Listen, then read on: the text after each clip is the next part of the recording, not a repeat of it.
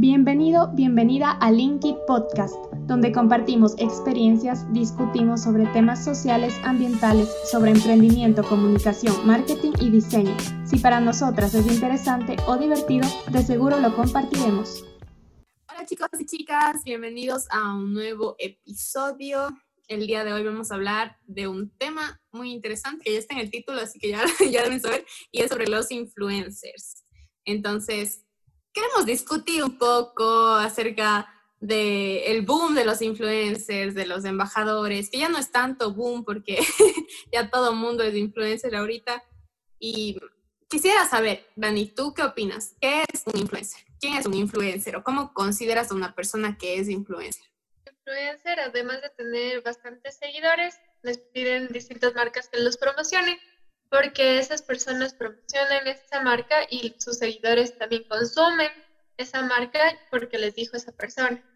Entonces, de ahí viene tema, bueno, el término influencer, que sería de influencer. ¿Y tú piensas que el número de seguidores importa o no? Porque realmente lo que importa son las interacciones con, con las personas. Y si a la final tengo 20 mil, 20 millones de seguidores y publico algo y nadie comenta, y nadie interactúa, no me sirve de nada tener la cantidad de seguidores que tengo. Entonces yo creo que lo ideal es tener bastantes seguidores, pero que correspondan a nuestro público objetivo y que comenten, que compartan, que interactúen, que les interese. Las personas se dejan guiar por ese número para decir si, si una marca es buena o no, o si es que es reconocido o no. De nada sirve que tú tengas un montón de personas que te sigan y que no te crean y no compren nada. Es que siempre veo a los emprendedores caer que dicen, ay, esta persona tiene full seguidores, mandémosle eh, esto gratis para, para, hacerme conocer. Y sí, sí puede ser una buena estrategia mandar a la persona, pero si no está bien segmentada la persona, o sea, no tiene un público objetivo similar, no vas a llegar a nada. Digamos que tú eres un, una persona vegana ya, y vendes productos veganos. Y tú dices, ay, le voy a contactar al influencer, vamos a, completamente lo contrario, a un influencer carnicero.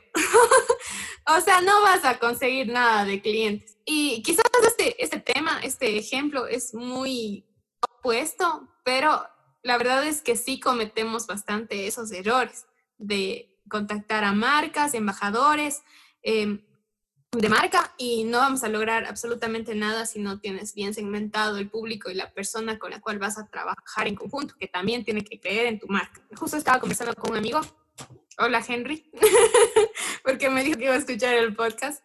Y él me decía que hay muchas personas que siguen esta rama del ego, del verse bien, y la gente les sigue porque se ven bien.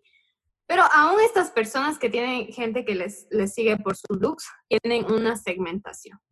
Por ejemplo, si es que en mi feed del Instagram, en mi Instagram yo vendo estilo, eh, pueden contactarme marcas de ropa, pero todos tienen que tener un segmento y tienen que conocer su segmento, incluso las personas que están queriendo ser influencers, porque conozco a muchas personas que dicen, yo quiero seguidores porque quiero que me manden cosas, quiero ese trabajo, me parece el trabajo, pero empiezan a, generar seguidores falsos, que, no, que no tienen ni siquiera empatía contigo, que no te entienden, que no te conocen, que no les brindas nada para ellos. Entonces no vas a generar absolutamente nada. Y las marcas que te contacten no van a volver a contactarte porque no van a tener un resultado. ¿Qué opinas tú de que ahora hay un boom de que todo el mundo quiere ser influencer? Toman como ejemplo esas personas que tienen un montón de seguidores que viven de las redes sociales, ya sea Instagram, YouTube, TikTok, cualquier red social y quieren como ese estilo de vida, por así decirlo. Pero tampoco se ponen a pensar todo el esfuerzo que hizo esta persona para llegar a ese punto, porque no es como que abrió su perfil, le, invento en Instagram y al siguiente día ya tenía 10 mil millones de seguidores. Es tiempo, es trabajo, es esfuerzo. Entonces también dependiendo de la profesión de la persona, fue consiguiendo esos seguidores. Entonces, mi consejo para estas personas es que dejen de enfocarse en solo ganar seguidores porque sí y traten de pensar qué es lo que yo quiero hacer, qué personas quiero que me sigan.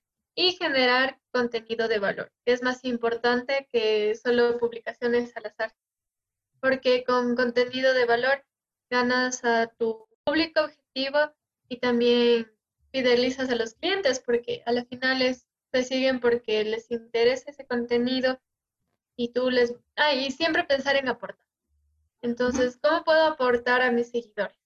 Puedes aportar a través de, no sé, brindando conocimiento, yo tengo una idea de, la, de la influencia un poco diferente. Yo pienso que todos influencian de alguna forma. Yo pienso que este, si es que disfrutas lo que haces, no importa el número de seguidores que tengas, vas a seguir haciéndolo porque lo disfrutas. Y también si tienes el conocimiento, se te va a dar fácil. Si, si quieres mostrarte experto en alguna rama para influenciar a las personas en esa rama, se va a notar y no te vas a cansar. Yo creo que algo, algo que nadie dice es que las redes sociales también son bastante tóxicas y tal vez se ve todo el lado positivo de estos influencers, pero no se ve todas las cosas negativas, porque incluso algunas personas se obsesionan con el número de seguidores o se, se obsesionan con los comentarios o incluso empiezan a recibir comentarios negativos. La influencia siempre está ahí y yo pienso que todos deberíamos usar esa influencia de manera positiva. Porque muchas veces se cae en la crítica de, ay, este, este quiere ser influencer o, ay, este, esta persona, eh, no sé, o sea, hay, hay, bastante crítica, como tú dices, comentarios negativos atrás, de la, atrás del monitor.